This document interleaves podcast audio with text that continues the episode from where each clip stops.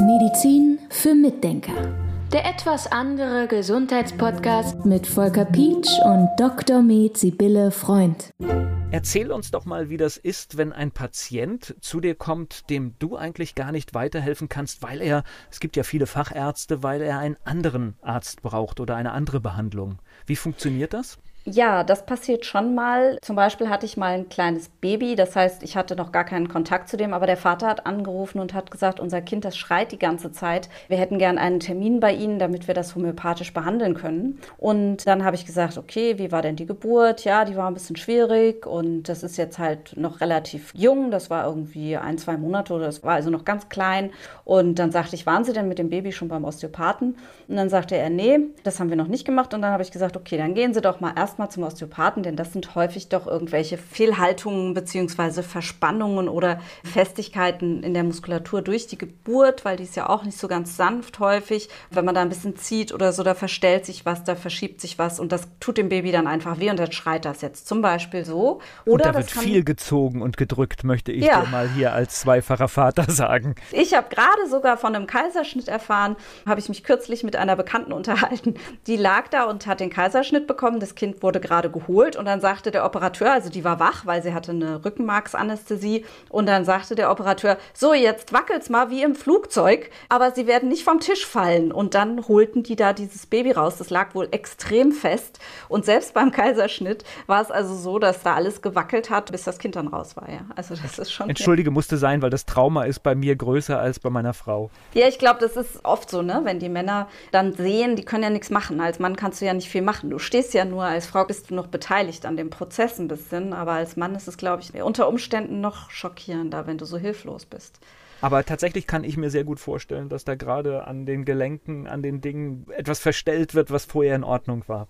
Ja, und deshalb ist es also immer, ist es sowieso jedem anzuraten, wenn das Kind gerade entbunden wurde, kurze Zeit später, relativ kurze Zeit später, dass man dann mal zum Osteopathen geht mit dem Baby. Aber auch für die Erwachsenen sind Osteopathen oder Physiotherapeuten, alle, die sich gut und nachhaltig mit dem Körper beschäftigen, ganz, ganz wichtig. Und ich habe Patienten, die ich erstmal, mit denen rede ich natürlich auch, aber es gibt manchmal Patienten, da rede ich nur zehn Minuten, Viertelstunde und dann sage ich so, wissen Sie was, wir hören jetzt hier auf. Gehen Sie erstmal zum Physiotherapeuten, gucken wir erstmal, wie weit Sie da kommen, lassen Sie das erstmal richten und dann können Sie wieder zu mir kommen. Und dann können wir schauen, was wir noch machen können. Denn gerade die Halswirbelsäule zum Beispiel hat massive Auswirkungen auf den ganzen Organismus. Ich erzähle einfach mal noch ein bisschen ja, weiter. Ja, bitte.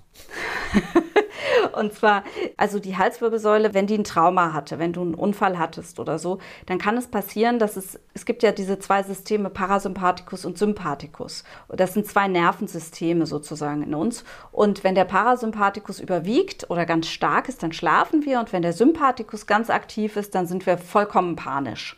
So, und dazwischen bewegen wir uns. Das ist also so eine Mischkalkulation. Wenn jetzt die Halswirbelsäule beschädigt wird oder es ist schwer zu sagen, weil es können auch kleine Traumata sein, die dazu führen, dass man Probleme kriegt. Dann überwiegt dieser Sympathikus. Und in dem Moment, wo der überwiegt, kann man Panikattacken kriegen. Dann kann man, funktioniert die Verdauung nicht mehr richtig. Und es kommt noch dazu, dass die Mikronährstoffe, die man eigentlich im Körper hat, dadurch, dass man dann in so einen Stress gerät, einfach nur durch vielleicht Fehlbewegungen des Kopfes, weil man da schon ein Problem hat in der Halswirbelsäule. In dem Moment, wo es zu diesem Sympathikus-Stress kommt, scheidet der Körper aktiv über die Nieren Magnesium, Zink und Kalium aus und dann hat das wieder ganz viele Folgen im Organismus.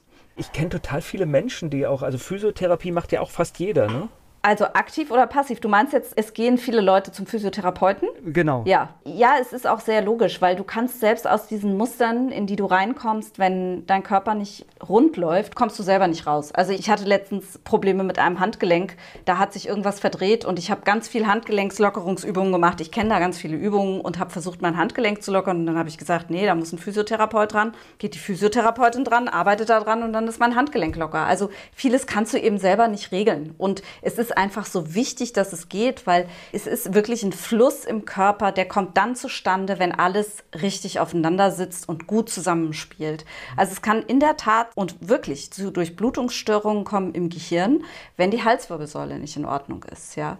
Und da kann es zu deutlichen Konzentrationsstörungen kommen, zu Sehstörungen, natürlich zu Kopfschmerzen und so weiter. Und wenn dann die Halswirbelsäule wieder nicht in Ordnung ist, dann kann das wieder nach unten sich auswirken auf die Brustwirbelsäule und auf die Lendenwirbelsäule oder auch andersrum, wenn du in der Lendenwirbelsäule schief bist, kriegst du Probleme in der Halswirbelsäule. Ja, und dann hakt es halt irgendwo und dann kommt dieser Fluss auch nicht zustande. Wenn man das mal selber erlebt hat, wenn es irgendwo hakt und dann macht die Physiotherapeutin oder der Therapeut, bringt alles wieder in Fluss und du merkst, wie es wieder fließt im Körper.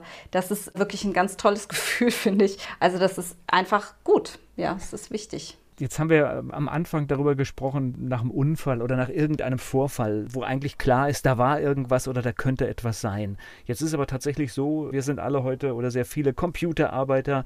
Ich, wenn ich mich täglich beobachte, ich habe eine furchtbare Haltung und ich kann mir tatsächlich auch dadurch, dass ich halt nicht richtig sitze jeden Tag, auch da kann ich mir natürlich einiges kaputt machen. Ne? Auf jeden Fall, ja. Und auch die Arthrosen entstehen zum Beispiel nicht durch eine Überlastung, wie es gerne gesagt wird, sondern eigentlich durch eine Fehlbelastung. Belastung, dass wir ganz lange sitzen, dass die Gelenke in einer Stellung bleiben zueinander und dann zieht sich da einfach die Muskulatur und ziehen sich die Faszien. Das ist übrigens auch noch ein ganz wichtiger Begriff.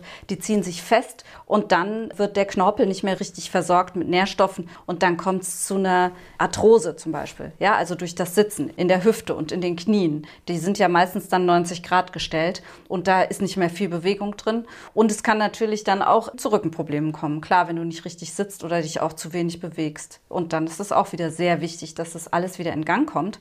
Denn zum Beispiel habe ich auch manchmal Patienten, denen ist ganz häufig übel. Also es gibt Patienten, die neigen zu Übelkeit und du glaubst gar nicht, wie oft es aus der Brustwirbelsäule kommt. Und das heißt, das ist dann die hohe Kunst, diesen Zusammenhang zu sehen. Genau, das ist dann die hohe Kunst. Da gibt es Zusammenhänge, die sind unglaublich. Also zum Beispiel auch spricht man ja gerne davon, wenn jemand einen Tennisellbogen hat. Deshalb heißt es ja Tennisellbogen, dass man sich da überlastet hat in diesem Arm, weil man zu viel Tennis gespielt hat oder weil man irgendwas gemacht hat. Weil man immer denkt, man hätte sich überlastet. Aber es ist so, dass ganz häufig die Problematik beim Tennisellbogen auch wieder aus der Brustwirbelsäule kommt oder aus der oberen Brustwirbelsäule oder unteren Halswirbelsäule und sich dann bemerkbar macht eben in diesem Tennisellbogen. Und das muss man auch mal wissen. Ja, also es gibt ja dann sogar Orthopäden, die geben dann diese Schienen, verordnen diese Schienen, damit die Sehnen anders bewegt werden, nicht in ihrem alten Bett, so damit sich das alles entspannen kann und die Entzündung sich auflösen kann. Aber als ich gelernt habe von Physiotherapeuten, dass das eben aus der Brustwirbelsäule bzw. Halswirbelsäulenbereich kommen kann und dann auch gesehen habe, wie erfolgreich die Therapie dieser Bereiche war, da denkt man, wow, das ist ja Wahnsinn, ja, da lernst du in der Uni was ganz anderes und das Leben lehrt dich dann, dass es solche Zusammenhänge gibt. Das ist sehr faszinierend, finde ich. Wie ist das in so einer Praxisorganisation? Das heißt, man hat dann auch sein Netzwerk und du hast dann, sage ich mal, die Therapeuten, wo du auch Leute hinschickst. Ja, also ich habe Therapeuten, mit denen ich zusammenarbeite und das ist mir auch sehr wichtig. Also ich muss da auch ein Vertrauen haben, dass ich Leute da mal hinschicken kann und man muss auch darüber sprechen können, natürlich nach Einwilligung des Patienten, dass man sich austauschen darf, aber man muss über den Patienten auch mal sprechen dürfen, denn oft ist es doch so, dass anderen Therapeuten ganz andere Sachen am Patienten mal auffallen. Die haben, jeder hat einen anderen Blick, ne? Und dann ist das eigentlich immer zugunsten des Patienten, wenn man dann nochmal darüber spricht und jemand sagt einem noch, ach, haben Sie schon mal geguckt, mir ist das und das aufgefallen aufgefallen, da könnte man vielleicht das und das noch schauen und so. Das liebe ich, solche Netzwerke, finde ich total gut und wichtig. Na, und was ich ja auch heute aus dieser Folge gelernt habe, ist ja durchaus, wenn ein Krankheitsbild dazu führt, dass man Mikronährstoffe verliert, da muss man ja zum einen die Ursache behandeln, aber wahrscheinlich auch gucken, dass man die Mikronährstoffe wieder in den Griff kriegt. Ja, genau. Und dann ist eben diese Zusammenarbeit wieder wichtig, ja, dass man einerseits weiß, ich muss dafür sorgen, dass der Sympathikus nicht so überwiegt, weil eben in der Wirbelsäule ein Problem ist, aber andererseits natürlich dann auch sagen kann, okay, jetzt füllen wir da mal auf. Und das kann bei den Mikronährstoffen, also bei Zink habe ich schon erlebt, dass es drei Jahre gedauert hat, bis das Zink auf einem ganz guten Spiegel war. Und ich weiß auch, dass es bei Magnesium auch länger dauern kann, auch bis zu einem halben, dreiviertel Jahr, bis die Spiegel wirklich so aufgefüllt sind, dass das wieder richtig gut funktioniert. Da muss man länger dranbleiben, als man eigentlich denkt. Ja, und wenn dann beide zusammenarbeiten, dann sollte es alles besser werden. Das heißt, wenn ich da so eine Zeit von drei Jahren höre, dann ist es natürlich sinnvoll, dass man da auch aktiv dran arbeitet, das schneller hinzubekommen. Ja, Und deshalb mache ich auch so viele Sachen gleichzeitig. Ja? Deshalb versuche ich dafür zu sorgen, dass der Darm auch wirklich in Ordnung ist und dass der Mensch sich auch entspannt und dass er auch dafür sorgt, dass der Parasympathikus wieder aktiver wird. Also wirklich möglichst auch eventuell mal meditiert oder einfach versucht zur Ruhe zu kommen, sich vielleicht Sachen mal vom Leib schafft oder so, dass also man sich nicht immer um alles kümmert, sondern auch mal fünf gerade sein lässt. Und wenn man dann an diesen ganzen Faktoren anpackt, dann hat man natürlich viel größere Chancen, dass es eben nicht drei Jahre dauert, sondern dass es halt doch mal ein bisschen schneller geht. Medizin für Mitdenker. Der etwas andere Gesundheitspodcast mit Volker Pietsch und Dr. Med Sibylle Freund. Wir halten uns jetzt mal an den Ratschlag von Dr. Sibylle Freund und entspannen uns bis nächste Woche und sind dann am kommenden Mittwoch mit einer neuen Episode am Start.